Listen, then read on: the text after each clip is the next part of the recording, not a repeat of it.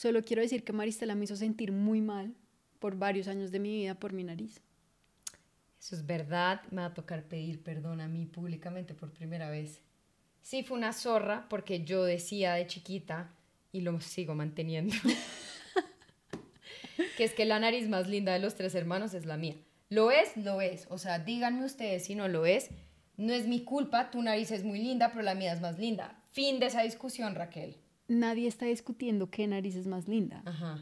El tema es que tú me hacías sentir muy mal porque mi nariz era muy grande, que porque no sé qué, que patatín. O sea, yo sé que mi nariz tal vez no es la más linda de los tres, es la segunda más linda. Pero tú me hacías sentir muy mal al respecto. Ok, y tú me hacías sentir gorda. Entonces ya nos vamos a perdonar por lo que pasó hace 15 años y vamos a avanzar con nuestras vidas. Estamos a paces. Estamos a paces. Bienvenidos a este podcast sobre la vida, sus aventuras y la cabra loca que todos llevamos dentro. Somos Raquel y Maristela, dos hermanas con mucho que decir. Hola a todos, bienvenidos al episodio número 81 de Dos Cabras Locas. Y antes de empezar el episodio, por favor no olviden seguirnos en nuestras redes sociales, YouTube, Instagram y TikTok.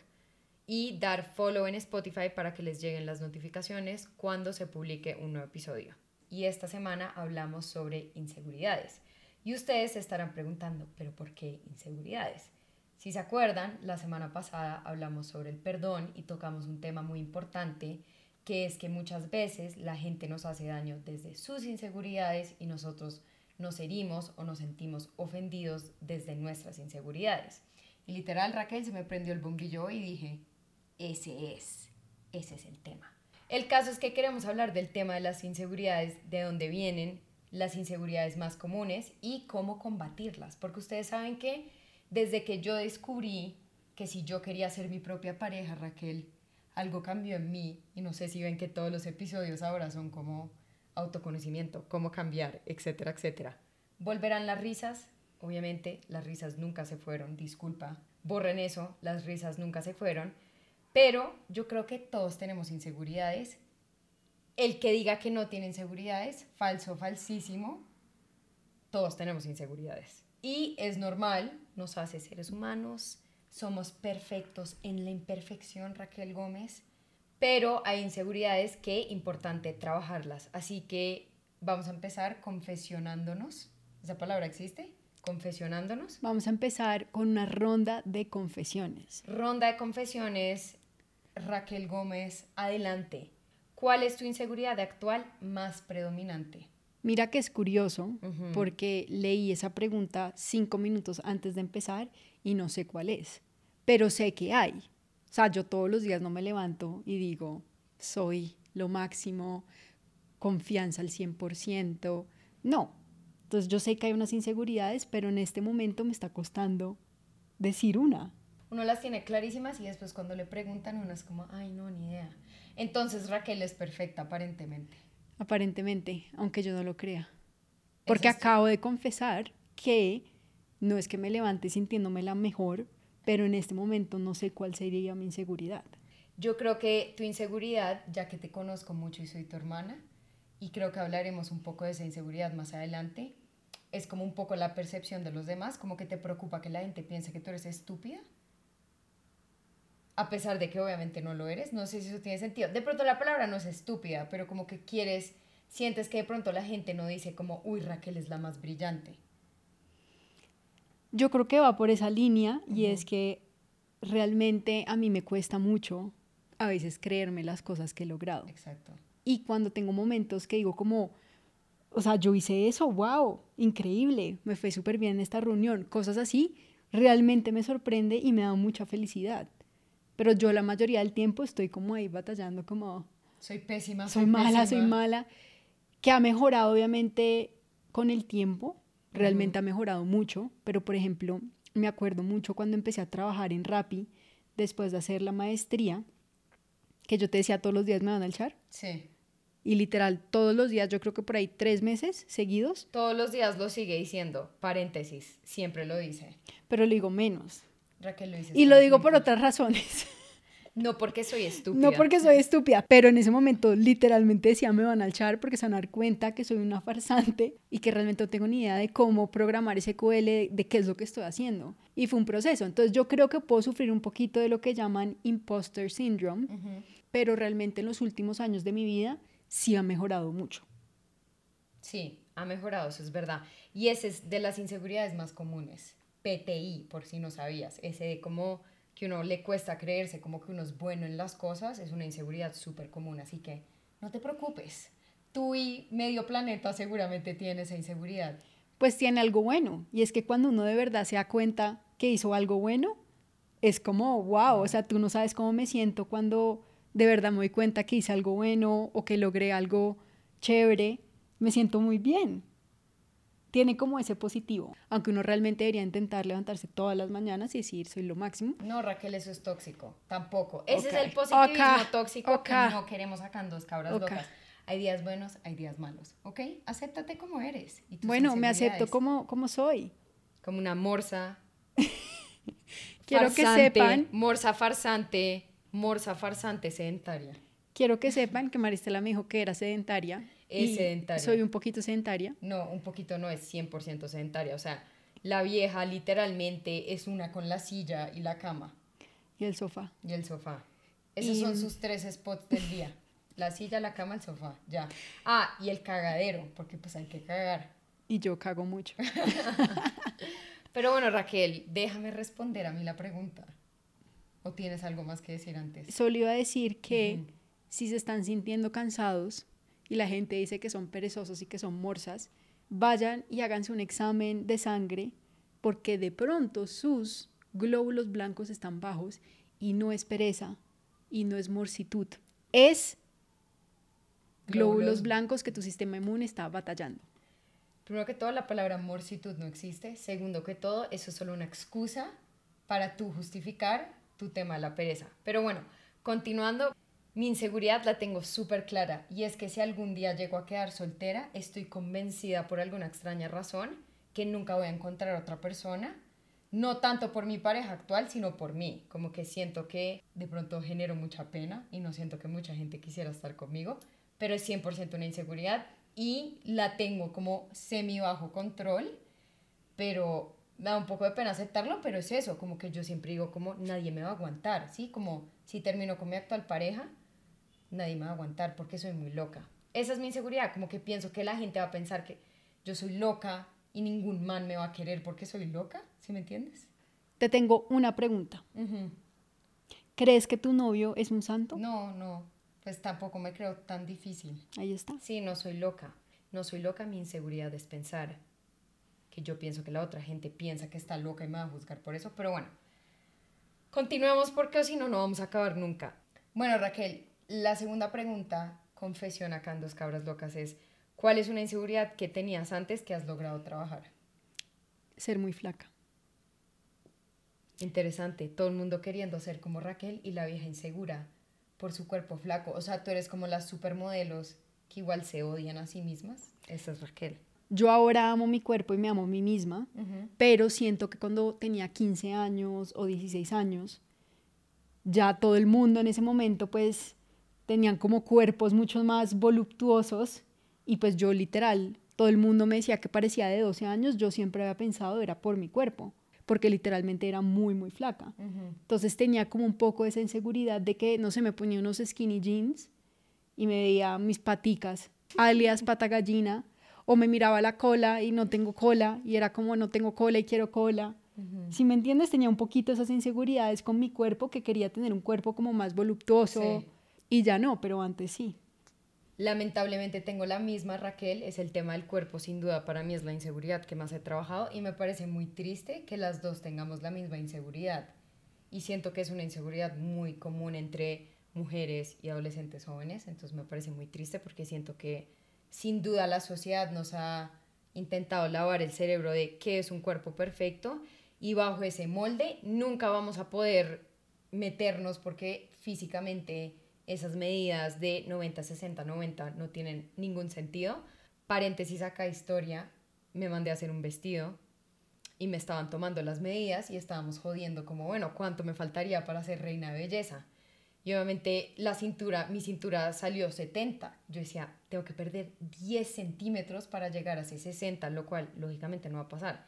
Mi cola ciento y pico. Y medimos a Raquel y ni siquiera la cintura de Raquel es 60. La cintura de Raquel era como... Como 66. O sea, a mí también me faltaban 6. O sea, yo decía, imagínate yo con una cintura de 60. No te desapareces. Me desaparezco. O sea, de verdad no entiendo. No entiendo. Y encima de eso se espera que arriba sea 90. O sea, unas tetas enormes, una cintura así y un culo enorme. Es que nadie nace así. Eso no es posible. Y en verdad me puso a reflexionar mucho sobre la idea de cuerpo perfecto. Es una vaina tan falsa que por eso yo hoy en día dejé de como pensar en necesito tener el abdomen plano. Nadie tiene el abdomen plano y las personas que lo tienen, pues bien por ustedes, pero el sacrificio es como, no. O sea, siento que uno puede ser saludable sin no necesariamente tener el abdomen plano. Pero bueno, Raquel, excelentes confesiones acá, continuando con el podcast, de dónde vienen las inseguridades. La respuesta siento que es un poco obvia, pero igual se las voy a dar.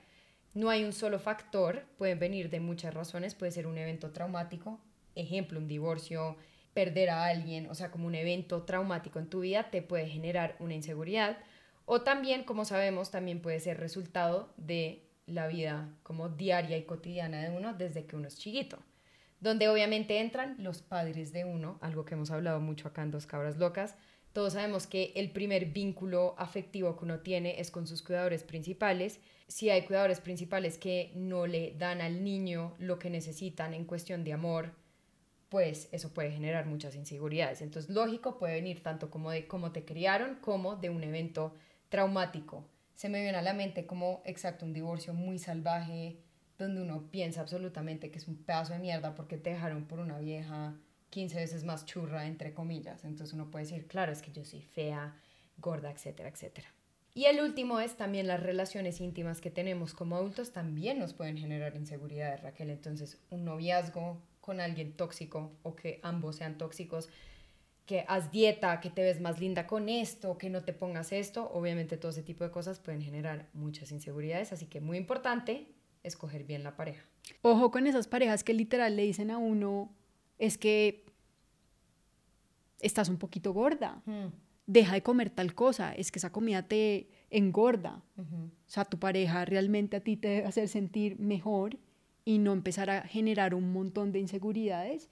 Y tristemente hay muchas personas que después de una relación muy, muy tóxica quedan bastante jodidas. Quedan mal, quedan mal, sí. Ojos vemos. Loco suelto. No se sabe. No se sabe, mis amigos. No, se, sabe. Ya saben, el mantra de dos cabras locas.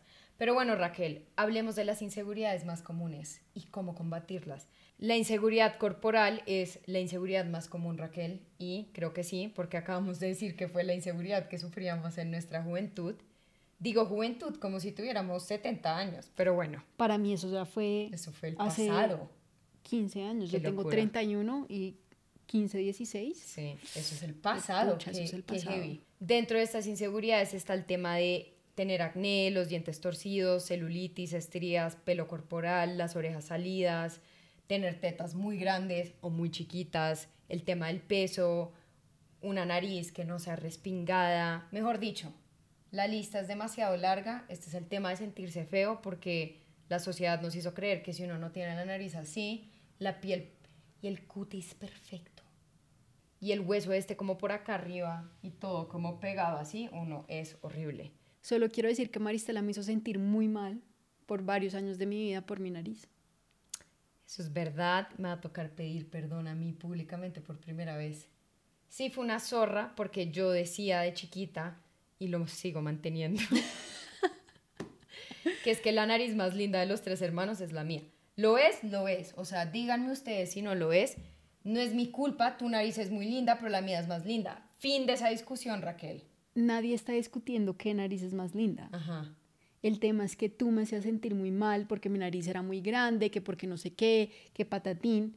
O sea, yo sé que mi nariz tal vez no es la más linda de los tres, es la segunda más linda. Pero tú me hacías sentir muy mal al respecto. Ok, y tú me hacías sentir gorda. Entonces ya nos vamos a perdonar por lo que pasó hace 15 años y vamos a avanzar con nuestras vidas. Estamos a paces. Estamos a paces. Pero bueno, Raquel, ¿cómo combatir este tema de la imagen corporal, que yo creo que es uno muy difícil? Yo creo que lo primero es, y voy a hacer una pregunta al público, ¿quién se beneficia de esto? ¿Quién se beneficia? ¿Qué industria se beneficia de que uno se sienta feo? Todas las industrias, la industria de la dieta, la industria de la cirugía, mejor dicho, la lista es inalcanzable. Entonces yo creo que si nos damos cuenta que lo que es lindo realmente es algo muy cultural. Piensa que hace 10 años estaba de moda ser ultra mega flaca y no tener cejas.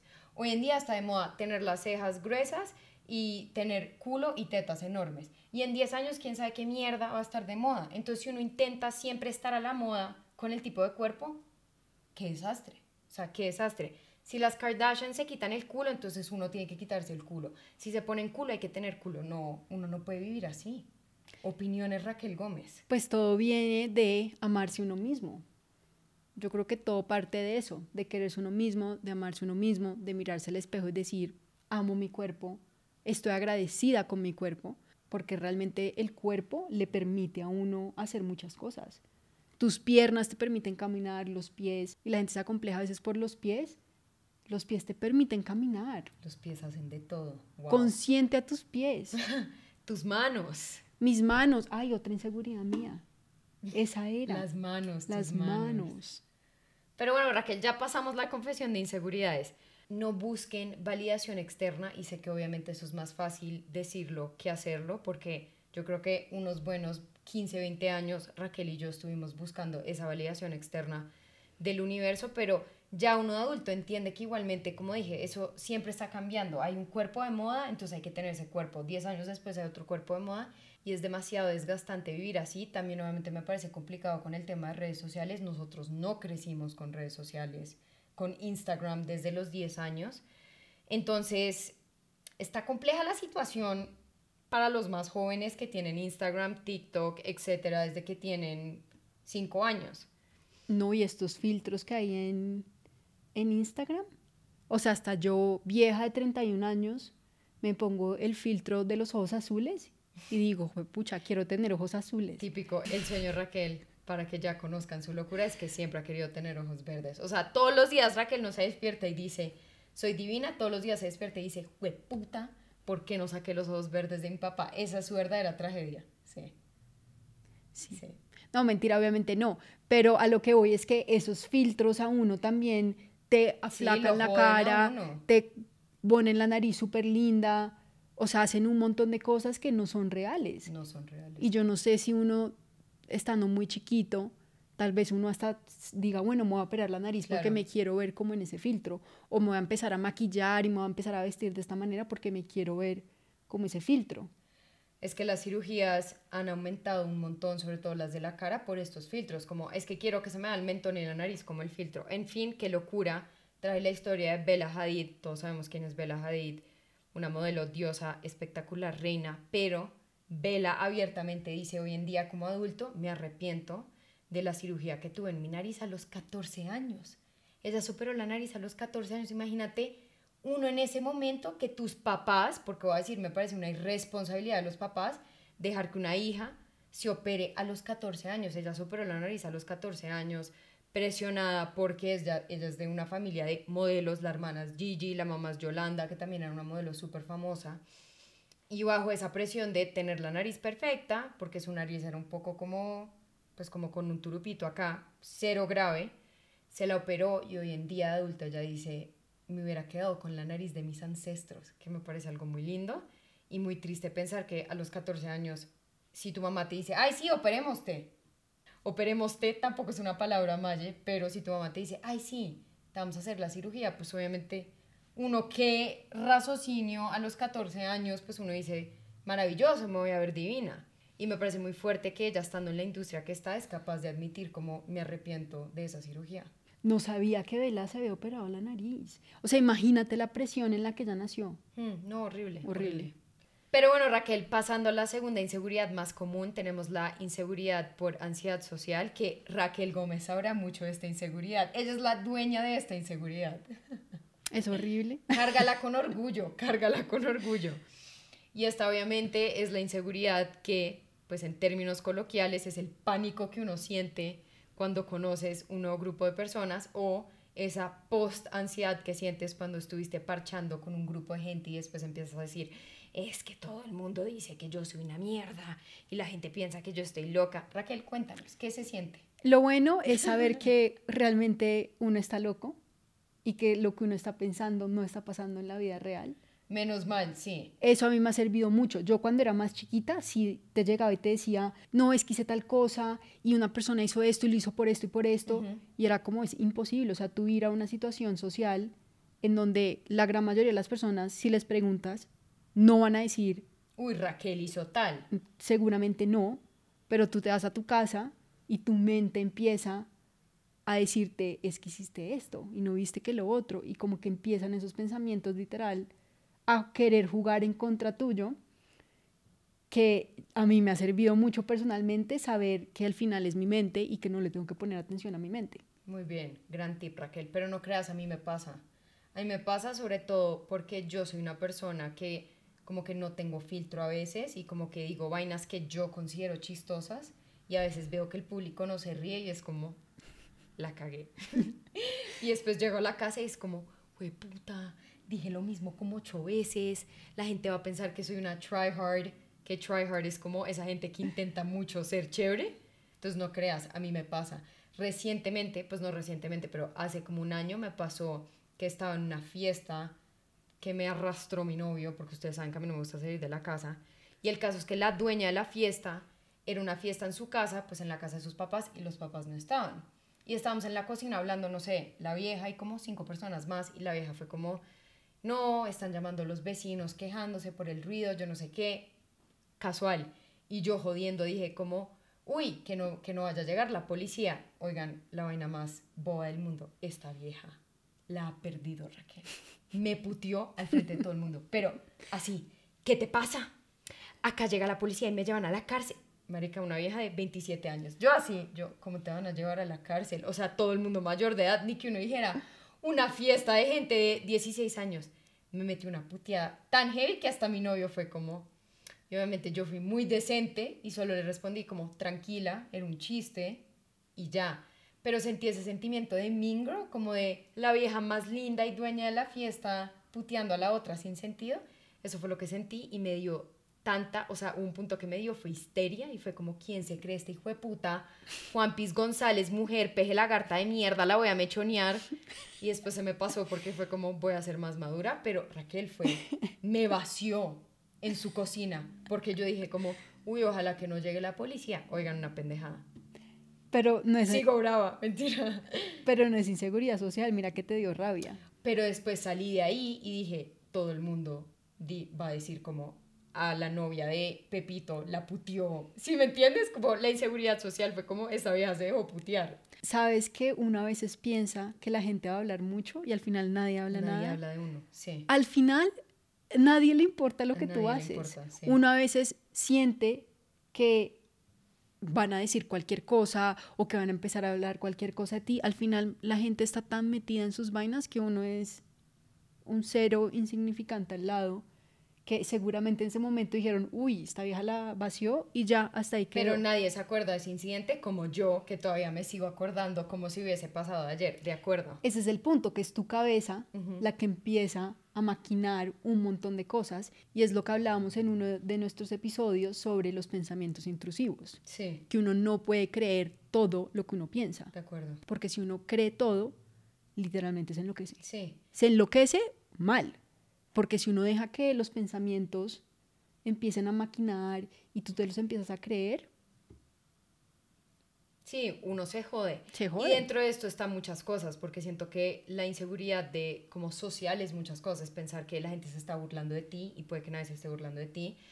Em, está como entrar en pánico en situaciones sociales, que se burlen físicamente de tu apariencia, en verdad hay muchas cosas que van detrás de esta inseguridad, pero creo que cómo combatirlo es clave lo que decía Raquel, que es como uno en verdad tiene que hablar con su mente y darse cuenta que muchas cosas uno está exagerando, porque uno llega a la casa y uno es como, ay, Tom no me vio, Tom no me vio y Tom no va a decir que es que yo estaba vestido horrible, bueno, las miles cosas que la cabeza de uno se inventa. Yo creo que esta inseguridad social tiene mucho que ver con la ansiedad social. Es, es que es, o sea, viene de la ansiedad social. Yo creo que es lo mismo, en donde esas inseguridades que tú tienes, porque de pronto puedes pensar que no eres lo suficientemente linda o lo suficientemente divertida, extrovertida, puede que te genere ansiedad por esas mismas inseguridades que tú tienes. Todo con todo mezclado. Uno no se siente lindo. Es una sopita ahí de letras. Es una sopa, una locura. Es un sanco, es un mondongo, Raquel, esa vaina es un mondongo. es un mondongo. Es un mondongo que uno está ahí buscando como el mejor pedazo y... a mí me encanta el mondongo, yo me como todos los pedacitos. No puedo, no yo puedo sí, yo soy súper fan del mondongo. Creo que es la única sopa colombiana que yo de verdad digo, no me la puedo comer. No me la puedo comer, no me la puedo comer. Yo no entiendo por qué hay tanta gente que odia el mondongo. Raquel, es como, para mí es como comer... No, no. Es que, ¿saben qué? Yo no puedo con las texturas, como que uno mastica, mastica y no, y no avanzan, ese tipo de texturas en mi boca no funcionan. Pero bueno, otra cosa que funciona acá también, Raquel, es exponerse de manera gradual, que eso también creo que lo hemos hablado, entonces como el tema de baby steps, como obviamente no lanzarse a cantar en público, algo que haremos acá próximamente en nuestra serie de salir de tu zona de confort. No hay que salir así de la zona de confort, uno puede salir de la zona de confort lentamente, nosotros nos vamos a sabotar al vacío como unas salvajes. Yo soy de las que creo que hay que botarse al vacío, mm. literalmente. ¿Te da miedo algo? Hazlo. O sea, Raquel le quiere hablar un man y en vez de ir a hablarle le zampa un beso. Va un paso más. Así me gusta. No, no en ese ejemplo específicamente, pero en el resto de los otros ejemplos sí funcionaría. Ok. En ese punto, eh, no. En ese punto, no, pues tú me dijiste, me gusta todo al extremo. Entonces, ¿para qué dices eso? Algunas cosas. Papaya put, papaya cot. Bueno, continuemos. Me he dicho dos cabras locas. Papaya put, papaya cot. Bueno, continuando. El último, Raquel, de las inseguridades más comunes es las inseguridades que se pueden dar en tu relación. Entonces, esto es nunca sentirse suficiente para tu pareja. Este a veces me pasa.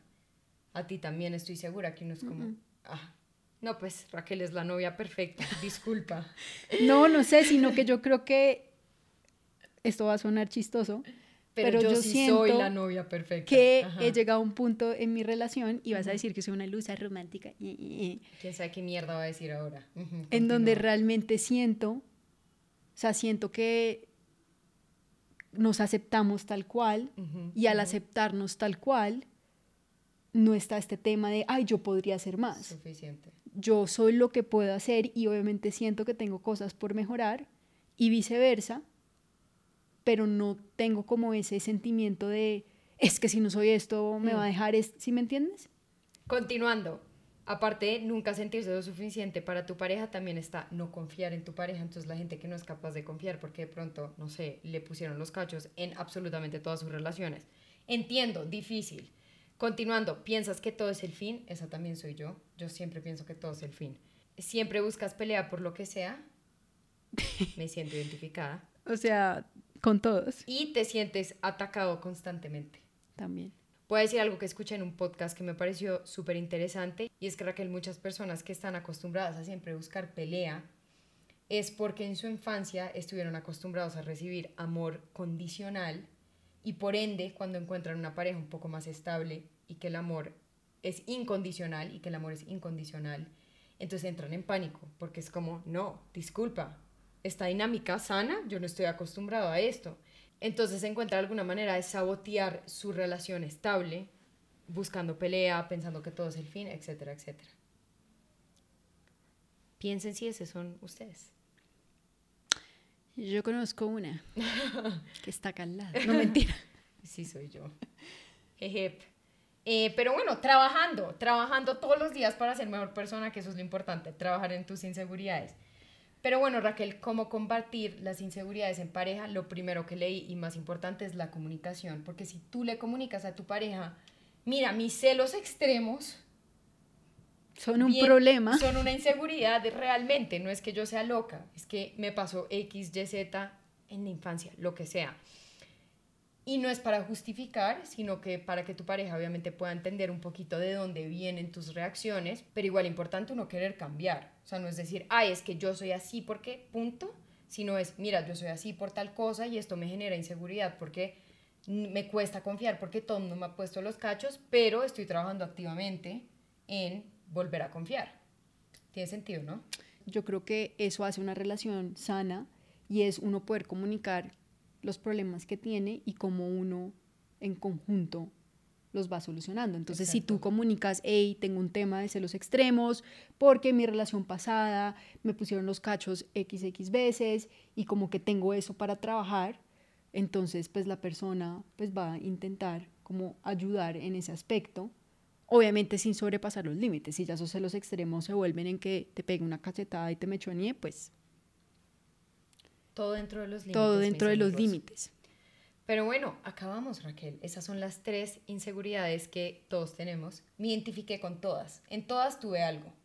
Yo también me identifiqué con todas y el hecho de que nos hayamos identificado es normal. Yo creo que la gran mayoría de ustedes también se va a identificar en algunas más que otras. Yo, por ejemplo, con la que más me identifiqué fue con la inseguridad social, que obviamente es un tema que ya a mis 31 años lo tengo bajo control, me siento mejor, pero sí sé que en mi juventud fue algo que me costó y que tú sabes porque lo hablaba mucho contigo. Mm, sí, lo que me parece chévere de que uno va creciendo es que uno va manejando mucho estas cosas que antes parecían una locura. Yo nunca pensé poder aceptar mi cuerpo, o sea, si le hablo a Maye de hace 15 años, nunca pensaría estar en este punto, así que excelente, hemos avanzado. La realidad es que cambiar no es fácil, o sea, eso también es otra cosa, cambiar no es fácil, pero no por eso no significa que uno no se debe despertar todos los días e intentar, como dice Raquel, vamos a despertar todos los días a decir, uy, soy lo máximo. Pero de pronto uno se debería despertar todos los días y decir, hoy, ¿cómo puedo ser una mejor persona? Y no darse muy duro. No darse muy duro si uno sale una vez a una cena y se sintió un poquito inseguro. No pasa, nada, sigue. Porque es como un constante camino de evolución. Si hoy te sentiste insegura o peleaste con tu novio por una bobada, no importa, solucionalo y ya sabes que es algo que tienes que trabajar.